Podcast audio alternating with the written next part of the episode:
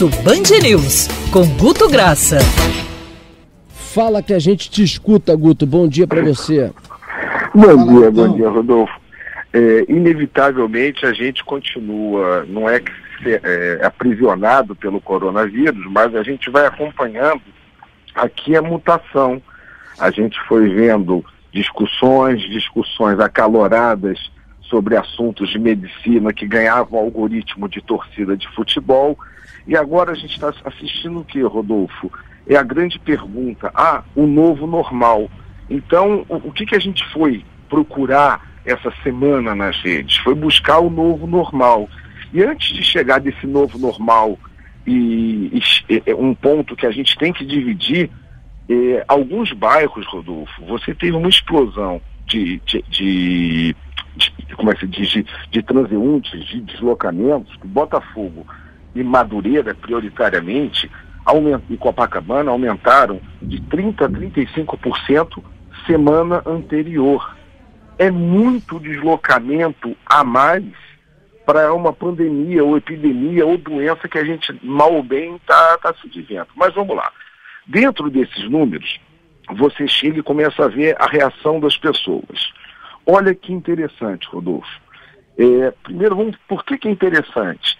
Porque foi um assunto que voltou muito pouco tempo, a gente está falando de uma segunda e terça-feira, e a primeira reclamação que explode em redes, transporte público cheio.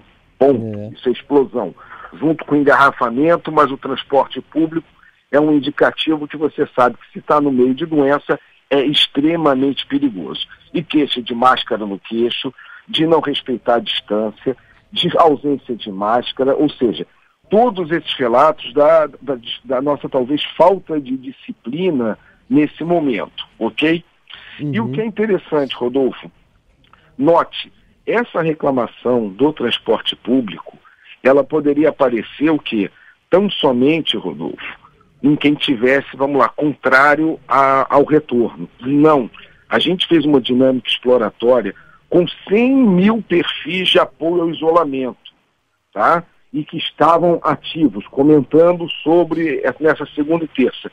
35 mil, Rodolfo, criticava aqui no Rio de Janeiro a forma que o isolamento estava sendo flexibilizado.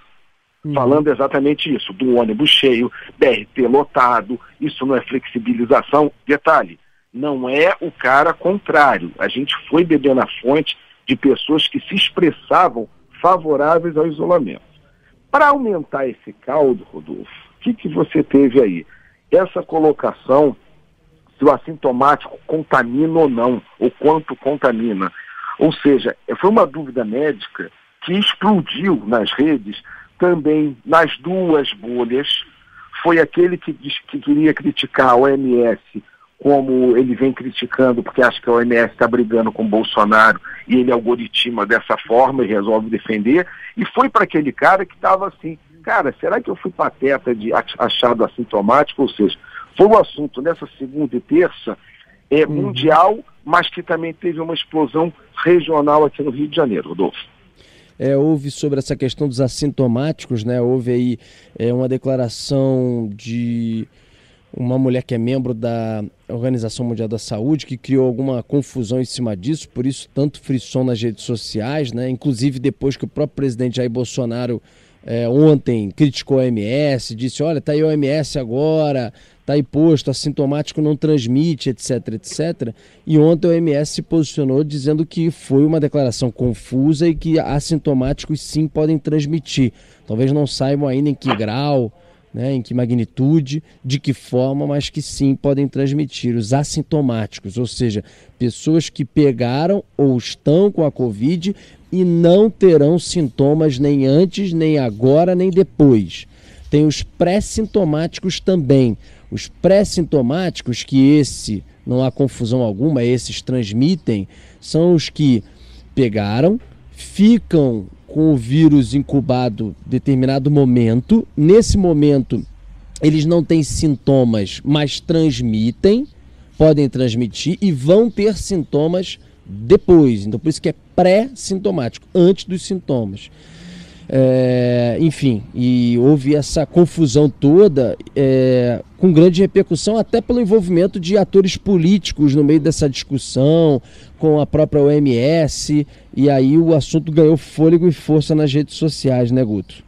Exato, Rodolfo. Isso aqui, às vezes perde um pouco até o sentido, ou seja, as pessoas começam a comemorar ou é, notícia ruim de um lado para o outro, ou fazer uma, um, exagero de comemoração de como se fosse uma notícia boa, é muito estranho. É muito estranho. Que, e detalhe, isso é uma coisa muito maior nas redes do Brasil do que de diversos outros países. Ponto. Você não encontra isso na França, você não encontrou na Itália, você encontrava crítica, mas era crítica ao governo até de quem era partidário ao governo. Era uma coisa uhum. muito louca. Era assim, você aqui no Brasil que parece que o, o Covid ou não Covid ganhou torcida. É muito louco isso. É muito louco que a gente está vivenciando. Mas enfim, por favor, seguindo. O Andreasa tem aí pergunta para é. você.